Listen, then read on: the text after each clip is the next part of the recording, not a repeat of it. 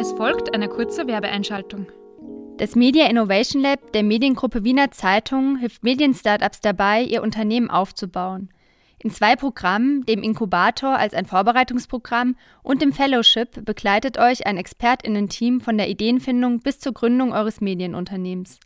Im neuen Durchgang des Fellowships, das im April 2024 startet, werden die teilnehmenden MedienmacherInnen sogar mit unglaublichen 40.000 Euro unterstützt. Damit könnt ihr euch wirklich auf den Aufbau eures Medienprojekts konzentrieren. Richtig cool. Wir haben selber an dem Programm teilgenommen und können euch das InnoLab nur empfehlen. Ihr könnt darin an vielen Trainings, Workshops und Coachings teilnehmen, die sonst ziemlich teuer wären. Super ist auch der Austausch unter Gleichgesinnten. Wir haben dort nämlich schon viele wertvolle Kontakte gewonnen. Von uns gibt es also die absolute Empfehlung, euch dort zu bewerben, wenn ihr euer Medienprojekt auf die nächste Stufe heben wollt. Alle Informationen zu den Bewerbungsfristen und Kriterien findet ihr auf www.inno-lab.at.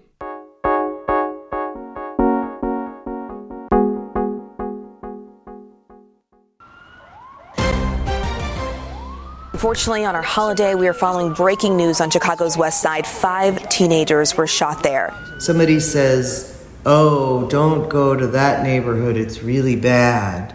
We're also watching breaking news in the south suburbs. We begin with the violence in Chicago, which was fueled by the city's gun epidemic. It continues to surge each year. More than 2,000 people have been shot this year in the Windy City. Over 400 died. If we only surround ourselves with problems, then it uh, makes us increasingly powerless and hopeless. A group of people who came out of Venezuela, all the way from Venezuela, with hopes of a better life. They've been living on the streets. They say, We're going back home. One of them declaring the American dream doesn't exist. Since this is heavily Latino area and Latinos using that laundromat, you're going to learn about immigration. I mean, in the most intimate way. Im dritten Teil dieser Deep Dive-Reihe über konstruktiven Journalismus und lösungsorientierte Ansätze widmen wir uns nach den Teilbereichen des Journalismus und der Fotografie in der letzten Folge soziologischen Forschungsmethoden, die Einfluss auf unser journalistisches Arbeiten haben. In diesen drei Deep Dive-Folgen nehmen wir dich nach Chicago mit. In einer Transatlantic Summer School haben wir uns zwei Wochen lang intensiv mit unserer journalistischen Arbeitsweise auseinandergesetzt und das Konzept des Solutions Journalism kennengelernt. Für die nächste Inselmilieu-Reportage, die im Jänner erscheinen wird, haben wir viel Zeit in einem Waschsalon verbracht und dort Aufnahmen gesammelt.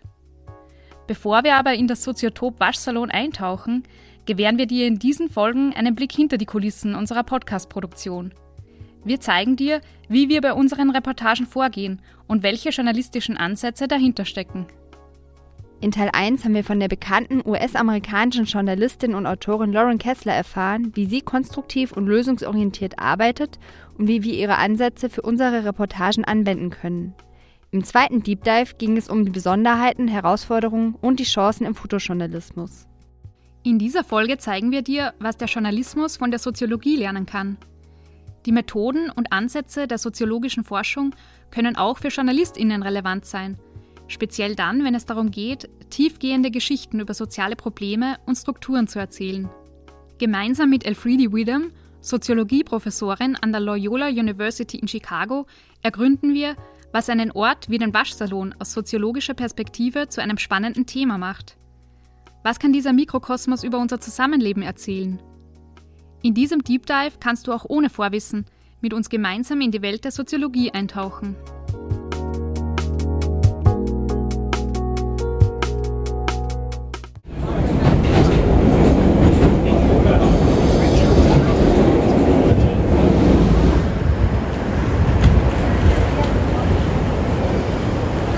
Grüß Gott. Grüß Gott.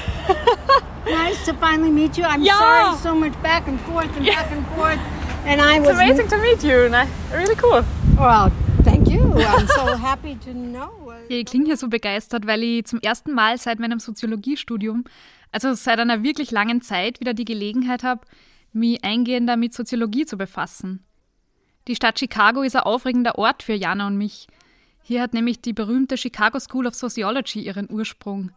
Diese einflussreiche soziologische Denkschule hat mich nicht nur in meinem Studium geprägt, sondern ist auch für unsere Arbeit bei Inselmilieu relevant. Yeah. So I would like to ask you again yes. how you got here, why okay, are you in I will Chicago explain you. Yeah. and all that. Okay, so I'm a, I'm a journalist, but You're- I also you're a what? I'm a journalist, Oh, yeah, huh, so. but I also studied sociology. okay. Um, and- and I'm here um, at a summer school at Medill. Ich habe mir an der Loyola University in Evanston im Norden von Chicago mit der Soziologin und Uniprofessorin Elfriede Widham für ein Interview verabredet. Wir durchqueren einen großen grünen Unicampus und ich folge Elfriede bis zum Department of Sociology. Das liegt direkt neben einer großen jesuitischen Kirche. Die Loyola University ist nämlich eine der größten katholischen Unis in den USA. Wow, the view is amazing. Isn't it beautiful? I'll show Wow. you an even better one from upstairs. Yeah, we got lots. Zum ersten Mal seit Abschluss meines Studiums vor über zehn Jahren betrete ich wieder ein Soziologieinstitut. Ich bin ein bisschen aufgeregt, aber ich freue mich auf den Austausch mit der Professorin. Wir betreten einen Besprechungsraum mit einer Wahnsinnsaussicht. Er ist an drei Wänden vom Boden bis zur Decke verglast wie ein Aquarium. Durch die breiten Fensterfronten sehe ich den türkis glitzernden Lake Michigan. Von hier aus wirkt er wie ein Meer. Vor dieser Aussicht hat Elfriede mir gegenüber Platz genommen. My name is Elfriede Weedham. Uh, I am a senior lecturer in the Department of Sociology at Loyola. I've been here about 16 years. I got my PhD from the University of Illinois at Chicago in 1993. I worked on a number of urban related research projects funded by uh, a foundation. But Elfriede Wiedem ist in Österreich geboren. Während des Zweiten Weltkriegs ist sie als Kind mit ihren Eltern vor der Verfolgung durch die Nationalsozialisten nach Chicago geflohen. Ich bin durch eine Internetrecherche auf sie aufmerksam geworden. Ihre Forschungsbereiche im Bereich der Stadtsoziologie und ihre Verbindung nach Österreich fand ich ganz passend. Genau wie ich interessiert sich auch Professor Widam für das Leben in Städten und ihre komplexen Kulturen. Schon in meinem Studium fand ich die Erforschung des städtischen Lebens sehr spannend. Ich habe mich immer schon für Alltagssituationen interessiert und die Art und Weise, wie Menschen miteinander interagieren. Als wir von der Möglichkeit einer Summer School in Chicago erfahren haben, ist mir sofort die Chicagoer Schule der Soziologie eingefallen, eben eine prägende Richtung in der Soziologie. Ihr zentrales Forschungsfeld war die Stadt Chicago. Statt sich rein auf abstrakte Theorien zu stützen, studierten Forschende wie Robert Ezra Park oder Ernest Borges damals erstmals das tägliche Leben in Form von Feldforschung und teilnehmender Beobachtung. Ja, Elemente dieser soziologischen Forschungsmethoden wenden auch wir in den Inselmilieu-Reportagen an, für die wir ebenfalls menschliches Verhalten im urbanen Umfeld beobachten und euch in den Reportagen davon erzählen. Deshalb ist die Auseinandersetzung mit der Chicagoer Schule so spannend für uns. So wie die SoziologInnen von damals bleiben wir nicht an unseren Schreibtischen sitzen, sondern wir gehen in städtische Subkulturen verschiedener Stadtteile, um die BewohnerInnen dort kennenzulernen. In Chicago entscheiden wir uns dazu, für unsere Reportage einen kleinen Mikrokosmos zu erkunden. Den Waschsalon Coin Laundry an der Austin Avenue. Was kann uns ein Ort wie dieser über das Leben in der Stadt erzählen? Um, so we do this documentary about the laundromat. Uh, what can a place like this, an everyday place, a small microcosm, tell us about society and about the city?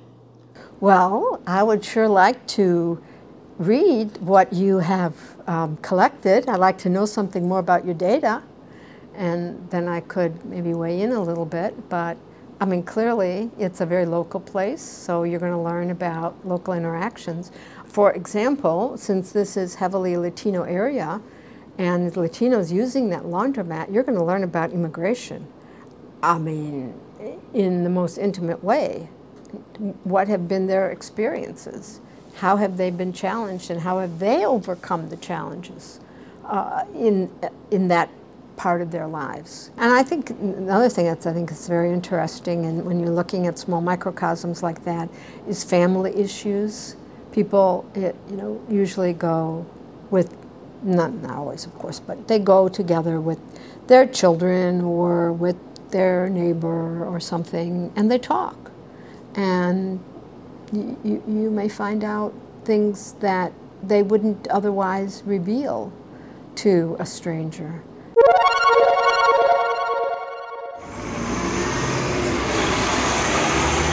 Oh, Hoin Laundry. Schon mal ja, cool. Das ist ja also der Laundromat. Open 24 hours.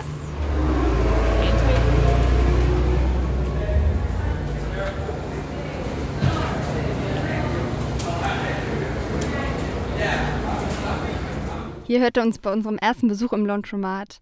Der Waschsalon liegt im Stadtviertel Osten. Das ist ein besonderer Ort, weil der nicht aussieht wie ein klassischer Waschsalon, sondern ziemlich bunt und grell. Es gibt da so Neonröhren an der Decke, ähm, die in Pink und Blau leuchten und überall sind Plastikpflanzen aufgestellt. Es riecht natürlich nach Waschmittel und dann sind da riesige Waschmaschinen aneinandergereiht. Ähm, da sind auch zwei Fernseher aufgestellt, in denen spanische Fernsehsendungen laufen. Also kein Waschsalon, wie ich ihn mir vorgestellt habe, auf jeden Fall. Ja, wie wir auf diesen Ort aufmerksam geworden sind und uns dann die Idee kam, dort unsere Reportage zu machen, das könnte ich in Teil 1 der Deep Dive Folgen anhören. Wir sind gerade dort, um Interviews zu führen und Gespräche und die Menschen besser kennenzulernen, die sich dort regelmäßig aufhalten. Wie zum Beispiel diese junge Frau, die nicht nur zum Wäschewaschen herkommt. Hey, sorry. Uh, I'm Jana and I'm doing a documentary about this uh, laundromat because I'm from Germany and we don't have so much laundromats in Germany. And uh, I wanted to ask you if I can do a short interview with you about this place, how often you come here, what do you do here? Sure. Tell us a little bit. Can we do it right here? Yeah, you can you can do it uh, while you're while you're folding. It's only with the smartphone. it's okay. Uh, you don't hear that every day. Here, while you are waiting, what do you do? While you're waiting for your your washing things. I mean, because it takes time Yeah. during they are in the washing machine. so when it's washing and drying, I kind of like to zone out looking at it. It's like my thoughts are going with the cycle, just spinning and spinning. So this is kind of like therapy for me. Really? yeah. Otherwise, I would not be doing his laundry. So doing his laundry is like a therapy for you. It is. It's um, washing my thoughts as well. You know. That's a nice picture. I like this. Thank you. That's good. Ja, während unseres Aufenthalts im Waschsalon haben wir viele verschiedene Menschen kennengelernt. Manche sind ganz alleine hingekommen und manche mit ihrer Großfamilie. Einige kommen dorthin, weil sie sich es nicht leisten können, zu Hause eine eigene Waschmaschine zu haben, und andere kommen, weil sie diesen Ort als sozialen Treffpunkt mögen. Eine Mutter hat uns erzählt, dass ihr kleiner Junge dort sogar laufen gelernt hat, so oft ist sie dort. Eine junge Frau hat mir offenbart, dass sie gerne herkommt, wenn sie sich einsam fühlt, weil sie in Gesellschaft ist, selbst wenn sie die anderen Menschen gar nicht kennt.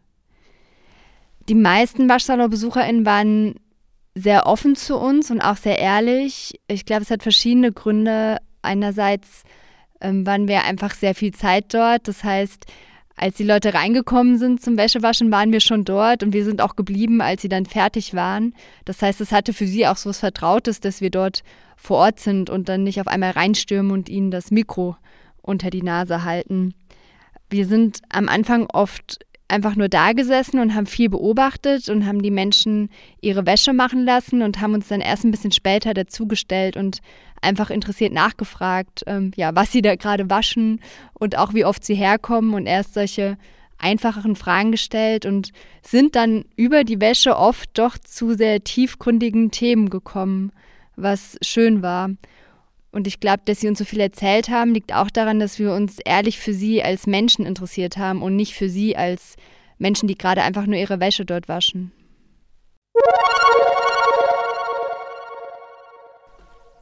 Yogi, warum hast du dich eigentlich dazu entschlossen, Soziologie zu studieren? Ich habe eigentlich ähm, damit begonnen, Sprachwissenschaften zu, zu studieren und habe das zwei Semester gemacht.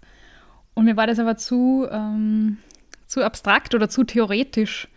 Und ich bin dann umgestiegen auf Soziologie, weil ich mir das gesellschaftliche Zusammenleben mehr erklären wollte. Mhm. Oder ja, mich mit unterschiedlichen Lebensweisen und unterschiedlichen sozialen Gruppen und Verhaltensweisen auseinandersetzen wollte und ja, eben das Zusammenleben besser verstehen wollte. Und was macht dieses Soziologin-Sein genau für dich aus? Ich glaube, als Soziologin lernt man gesellschaftliche Normen kritisch zu hinterfragen und bekommt einen gewissen soziologischen Blick auf die Welt. Ähm, das finde ich ganz spannend, weil das halt wichtiger ist als jetzt konkrete ähm, Inhalte, die man im Studium lernt, sondern es ist irgendwie so ein, ja, vielleicht ein Hintergrundwissen, mhm. ähm, auf die Gesellschaft, wie die Gesellschaft aufgebaut ist. Und vielleicht kann man eben soziale Phänomene besser in ein großes Ganzes einordnen. Und mit welchen sozialen Milieus hast du dich dann während deinem Studium auseinandergesetzt? Ich habe mich zum Beispiel für die Lebensrealität von ähm, Sexarbeiterinnen interessiert und da in ähm, Bordellen, Studios und auf Straßenstrichs geforscht. Ich habe dort ähm, qualitative Interviews geführt und war eben auch sehr oft äh, dort, um zu beobachten und äh, mit Frauen ins Gespräch zu kommen. Und bei einer Bachelorarbeit ging es um die Sozialisierung im Gefängnis. Mhm. Da habe ich Interviews geführt mit Frauen in der Frauenjustizanstalt Schwarzau, ähm, wie die quasi im, ja, im Milieu Gefängnis sozialisiert werden. Und eine Motivation, ähm, Inselmilieu zu gründen, war für mich der Wunsch, wieder solche soziologischen Forschungen in Anführungszeichen zu machen oder eben in so unterschiedliche Milieus und Lebenswelten eintauchen zu können, ähm, weil das eben für mich persönlich sehr spannend ist oder meine eigene Entdeckerlust ähm, befriedigt. Also war so diese Idee, Journalistin zu werden, eigentlich gar nicht so weit weg von dem soziologischen Arbeiten, was du während deinem Studium schon gemacht hast. Ja, in der Wissenschaft wollte ich tatsächlich nie arbeiten. Ich fand es immer schon spannender, ähm, soziologische Inhalte für ein breites Publikum zu eröffnen oder eben auf gesellschaftliche Phänomene aufmerksam zu machen oder ähm, Themen zu vermitteln, die man jetzt vielleicht im Alltag übersieht.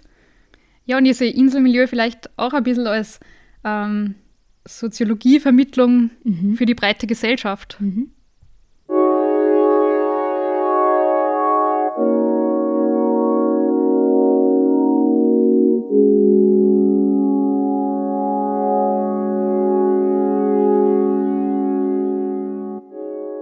Die Chicagoer Schule ist Anfang des 20. Jahrhunderts entstanden.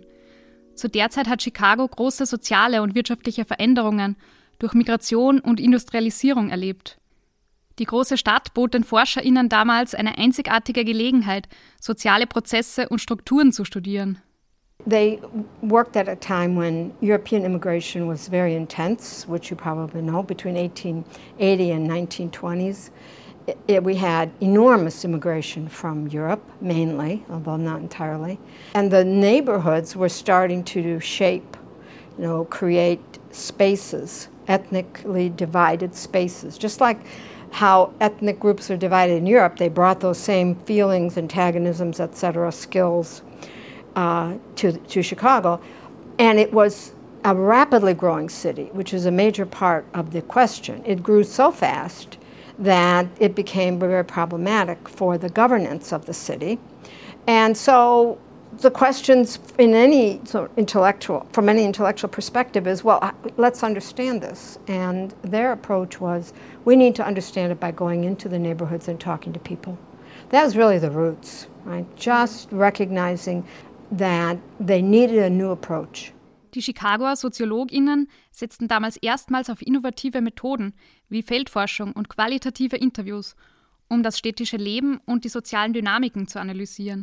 Anstatt quantitative Methoden anzuwenden, also auf Basis von Zahlen und Statistiken zu arbeiten, gingen sie hinaus in die Nachbarschaften, um Daten aus erster Hand zu sammeln und die sozialen Realitäten vor Ort zu verstehen. It was being in, in places like laundromats, like you're doing, uh, being, being in these uh, saloons, right?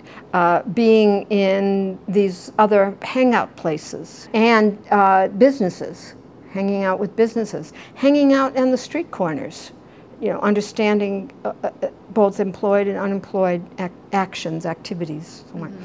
so that those are the roots. It was really very from the ground up approach, as we now call grounded theory, right? You look first at what, what's there, and then you develop a theoretical framework to help you explain what's there. Um, very sophisticated now, but in their day, it was the very first time people organized around those questions. Dieser Fokus auf konkrete Erfahrungen vor Ort half, qualitative Forschungsmethoden in der Soziologie zu etablieren. Street Corner Society, Die Sozialstrukturen eines Italienerviertels ist eine von William Food Whites publizierten soziologischen Fallstudien. Sie gilt als Meisterwerk der Feldforschung und basiert auf einer umfassend ethnografischen Studie, die White in den 1930er Jahren in einer italienisch-amerikanischen Gemeinde namens Cornerville in Boston durchgeführt hat. Das Werk hat dazu beigetragen, die soziologische Forschungsmethodik und das Verständnis von sozialen Gruppen zu prägen.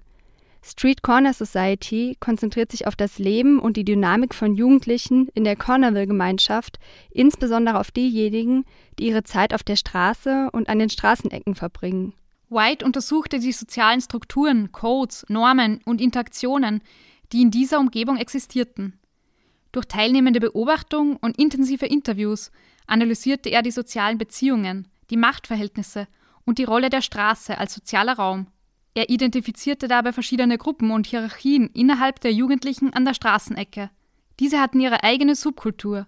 Er entdeckte gemeinsame Werte, Symbole und Normen und untersuchte, wie Gesten, Sprache und Symbole verwendet werden, um soziale Beziehungen zu formen. Ja, die Methoden der Chicago School dienen uns als Interpretation für eine tiefergehende Berichterstattung. Mit Inselmilieu wollen wir Geschichten erzählen, die nicht nur aktuelle Ereignisse, sondern auch die zugrunde liegenden sozialen Strukturen verstehen lassen. How does sociology see the big in the small? So, I just think that that's part of our job. It's to examine very closely the interactions of the environment that you are in. And keep asking yourself the question how does that reflect the larger problems? Ja, im Journalismus da gibt es einen Ansatz, der so ähnlich funktioniert. Von der kleinen Geschichte zum großen Thema und vom großen Thema zur kleinen Geschichte. Beides ist möglich und kann in Kombination komplexe Sachverhalte verständlicher machen.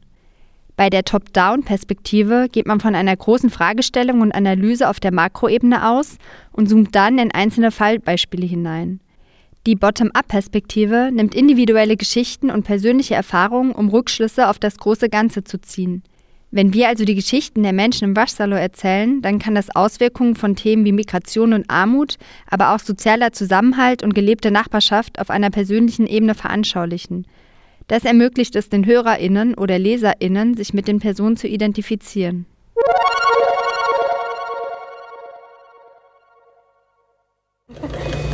Can I ask you some questions? Uh-huh. Ah. How often do you come here to wash your clothes? Mm, not often. No? Not often. Do you live here in the neighborhood? Nearby, yeah.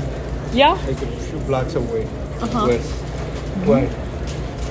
Um, we do a documentary about this laundromat. Okay. Um, I come from Austria, Europe. Oh. How about, I, I don't come often, Mhm. but uh, this is my laundromat when I come. You always come here. Always Mhm. So been living here around the neighborhood probably like five years. Yeah. And it's my laundromat. Yeah. And where are your origin origins? Me- Mexican. Mexican. Mexicano. I saw it from your tattoo. Huh? Your Oh, tattoo yeah. is Mexican. Yeah, yeah, yeah. The Aztec culture. Yeah. And are you born in Mexico and then came to the US? Yeah. Why did you come here? Supposedly the American dream. I still don't find it. You didn't find it? Not yet. Not yet? still looking for it. How long have you been here already? Since 1992. Okay. This is home now. You know. How about you? Ja, nicht immer waren meine Gespräche im Waschsalon so locker und easy wie mit dem Herrn, den du gerade gehört hast. Ich fand es oft gar nicht so einfach, passende Gesprächsthemen zu finden. Mit einem anderen Laundromat-Besucher gelang es mir nicht wirklich, ein flüssiges Gespräch aufzubauen. Weil es irgendwie auch komisch ist, jemanden anzureden, der gerade seine Unterhosen faltet. Er wollte dann auf eine Frage von mir keine Antwort geben und hat das Interview abgebrochen. Zunächst konnte mir das überhaupt nicht erklären. Erst Elfriedi half mir mit der Einordnung. How is li living in Chicago for you? Oh, it's good. Can't complain. I like it. Yeah? Are you, Are you born, going? Are you going to different laundries? No, we just in this one. Oh, this one. Oh, okay. Nice. Do you know different laundries? Uh, yeah. There's one on Fullerton and Austin. There's another one right there. And is it the same or different? Um, it's it's bigger, so it's more it's more crowded. Ah. I like this one. It's small. It's not too many people. Well, Yeah. depending on the time of the day. Yeah.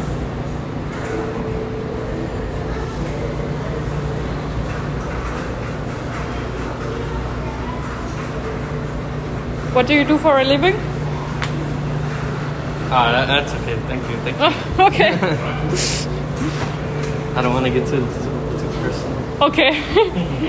Thanks for talking with me. Okay, thank you. Ciao. Right, but may I ask you, do you have a confidence that people are telling you what's really happening in their lives or only mainly what sounds good to a stranger? Most people seem very honest. And sometimes, if they don't want to talk about it, they just tell. Or that they, I had it when I, I had a conversation and then I asked about uh, the, the job of the person.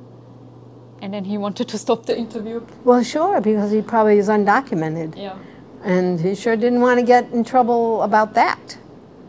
Yeah. Oh, no, it's, uh, so you're going to learn uh, some very interesting you thi- things. You think he's uh, illegal here or? Yeah.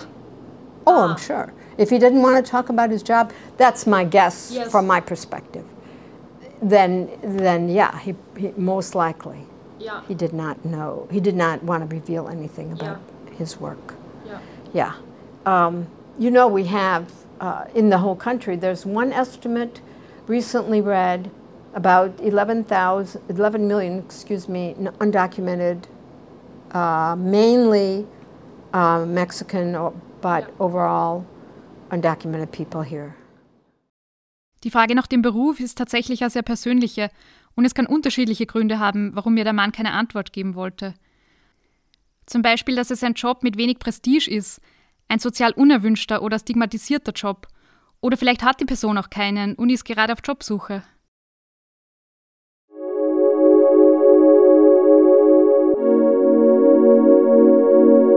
Die Chicago School hat sich intensiv mit sozialer Ungleichheit und abweichendem Verhalten befasst und zu Themen wie Armut, Kriminalität, Rassismus und sozialen Klassen geforscht. Professor Widem erzählt, dass ein zentrales Thema heute Fragen des Wohnraums sind. Sowohl in den USA allgemein als auch in Chicago gibt es nicht genügend erschwinglichen Wohnraum. Deshalb gibt es hier wie auch in vielen anderen Städten so viel Obdachlosigkeit. Wir haben auch andere SoziologInnen in Chicago für Interviews angefragt und während unserer Recherche eine spannende Antwort per E-Mail erhalten. Andrew Abbott, ein bekannter Soziologe an der University of Chicago, schrieb uns, dass er leider keine Zeit für das Interview habe, doch er wolle gerne etwas zu Protokoll geben. Wenn Robert Ezra Park, also einer der Gründer der Chicago School, heute noch leben würde, würde er nicht die Stadt, sondern das Internet studieren. Er interessierte sich für die Stadt, weil er glaubte, dass sie die Art und Weise beeinflusst, wie Menschen interagieren und denken. Das Phänomen, das heute die Interaktion und das Denken umgestaltet, ist das Internet, viel mehr als die Stadt. Die Erkundung des Internets als Kommunikationsraum und Heimat digitaler Gemeinschaften fasziniert uns. Internetsoziologie ist ein vergleichsweise junges Forschungsfeld. Soziologinnen untersuchen dabei zum Beispiel Unterschiede im Zugang und der Nutzung des Internets zwischen verschiedenen Bevölkerungsgruppen. Ebenso analysieren sie den Wandel von analogen zu digitalen Aktivitäten, zum Beispiel wenn sich das Vereinsleben in soziale Medien verlagert. Könnten wir darüber auch eine Inselmilieu-Reportage machen? Welchen Menschen würden wir online begegnen?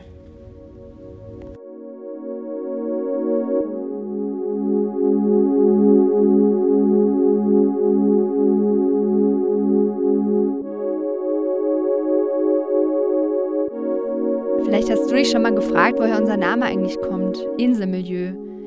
Insel, das kommt daher, dass wir Menschen kennenlernen und Menschen ins Gespräch kommen, die sich mit ihrem Thema manchmal wie auf einer einsamen Insel fühlen. Und Milieu, das kommt von dem Wort soziale Milieus. Das bezieht sich auf die Umgebung, in der Menschen leben oder Zeit miteinander verbringen, also den sozialen Kontext. Als wir uns den Namen ausgedacht haben, war mir persönlich gar nicht klar, dass es sowas wie Milieureportagen tatsächlich schon gibt. Ich habe das erst vor kurzem in einem sehr alten Buch über Journalismus entdeckt und ähm, wollte das Yogi zeigen. Ich habe jetzt hier ähm, dieses Handbuch für Journalisten wieder gefunden. Da geht es um äh, die Reportage. Das wurde erstmals 1987 herausgegeben. Und da steht eben auch schon ähm, was drin zu Milieureportagen mhm. als eigene journalistische ähm, ja, Gattung ja. Äh, quasi. Und da steht bei der beschreibenden Milieureportage, die journalistische Intention besteht hier vornehmlich im Interesse, in der Neugier, das fremde Milieu kennenzulernen. Wir wissen nichts Näheres, haben keine markanten, jedenfalls keine bewertenden Vorurteile und möchten unseren Lesern das ferne Exotische nahebringen. Also mhm. ferne und exotische würden wir jetzt 2023 nicht mehr sagen. Aber eigentlich ist es ja genau das, was wir auch mit den Interview-Reportagen genau. Beschreibt machen eigentlich das, was wir tun, ja. Beschreibt das ganz gut, ja. Um, what do you think journalists can learn from sociologists and empirical sociological questions?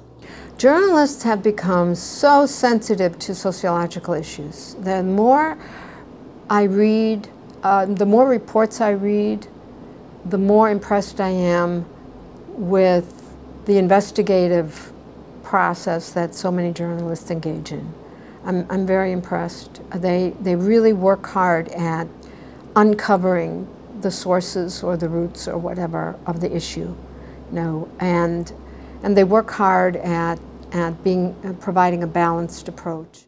JournalistInnen können von SoziologInnen lernen, nicht nur über Probleme zu berichten, sondern auch nach ihren Ursachen zu suchen und Zusammenhänge aufzuzeigen. In diesen Deep Dive-Folgen verfolgen wir lösungsorientierte Ansätze im Journalismus, in der Fotografie und in der Soziologie. Wie lösungsorientiert ist die Soziologie eigentlich? Gab es auch in diesem Bereich eine Entwicklung? How do you think can sociology empower people or you think sociology is, is uh, solutions driven? Sociology has been very problem driven for a long time. I think we've turned the corner on that and we've become more solutions driven. So Wie lösungsorientiert die Soziologie wirklich sein kann, hängt auch davon ab, ob soziologische Erkenntnisse auf soziale Probleme Anwendung finden und zu Maßnahmen und Änderungen führen. Das entzieht sich aber ihrem Einflussbereich.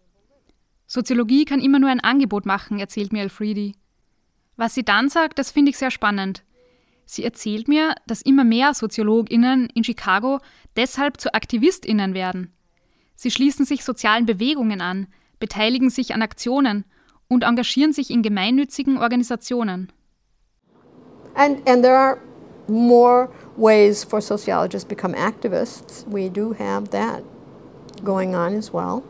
People who join various social movements, participate in different kinds of um, actions, community actions, or get involved in nonprofit organizations. For example, in my own case, um, I'm a co founder of a nonprofit organization called Nonviolence Works, and it is attempting to address crime. And it's using their classic approach, namely that of Dr. King, the nonviolent movement of the 1960s uh, that he led. But it's grounded, the philosophy and the practices are all grounded in what came much earlier, which is um, Gandhi, Gandhis nonviolent actions in India. Elfriede Weedham selbst ist Mitbegründerin einer NGO, die versucht, die Kriminalität zu bekämpfen. Total begeistert erzählt sie mir vom Konzept der gewaltfreien Bewegung und dem gewaltlosen Widerstand von Mahatma Gandhi, ich denke an die Fotojournalistin Denise Keim aus der zweiten Folge, die mit ihrer kleinen Galerie einen Ort für die Community geschaffen hat und durch ihre Fotoprojekte selbst Teil der Lösung sein will. Ich erinnere mich an Lauren Kessler aus der ersten Folge, die uns mit ihrer journalistischen Arbeitsweise beeindruckt hat und die diese an andere JournalistInnen weitergibt. Die Expertinnen, die wir hier in Chicago getroffen haben, sind nicht nur Profis in ihren Fachbereichen, sondern auch darum bemüht, mit ihrem persönlichen Wirken einen positiven Beitrag zu leisten.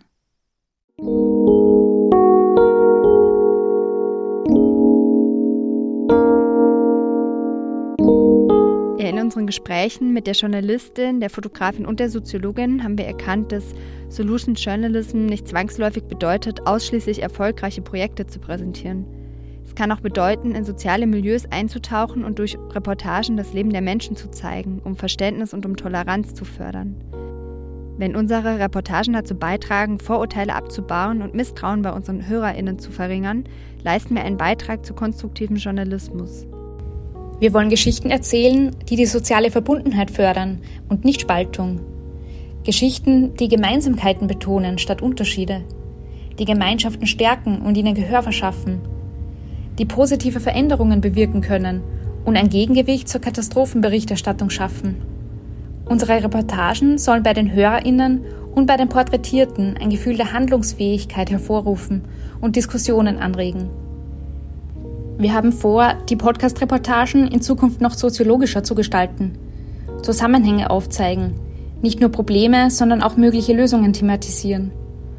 Und auch weiterhin wollen wir hilfreiche Techniken und Perspektiven aus anderen Fachbereichen, wie jetzt der Soziologie und der Fotografie, in unsere Arbeit einfließen lassen.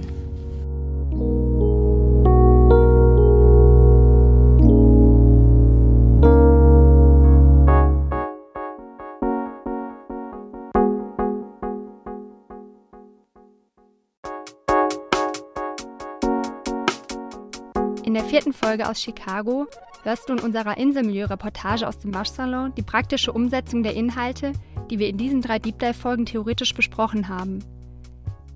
Folge uns auf Instagram oder Facebook und abonniere unseren Newsletter, um sofort mitzubekommen, wenn die nächste Folge online geht. Um langfristig in der Medienlandschaft bestehen zu können, brauchen wir deine Mithilfe. Bereits ab 4 Euro im Monat kannst du unsere Arbeit unterstützen. Im Gegenzug bekommst du nicht nur Einblicke in unterschiedliche Lebensrealitäten, sondern auch brandneue Inselmilieu-Bauchtaschen, Hauben, Tattoos, Seifenblasen und Sticker. Unser Steady-Portal haben wir in den Shownotes verlinkt. Wenn dir Inselmilieu gefällt, dann sag es ruhig weiter. Erzähle es deinen FreundInnen, teile unsere Folgen oder hinterlasse uns eine gute Sternebewertung. Vielen Dank.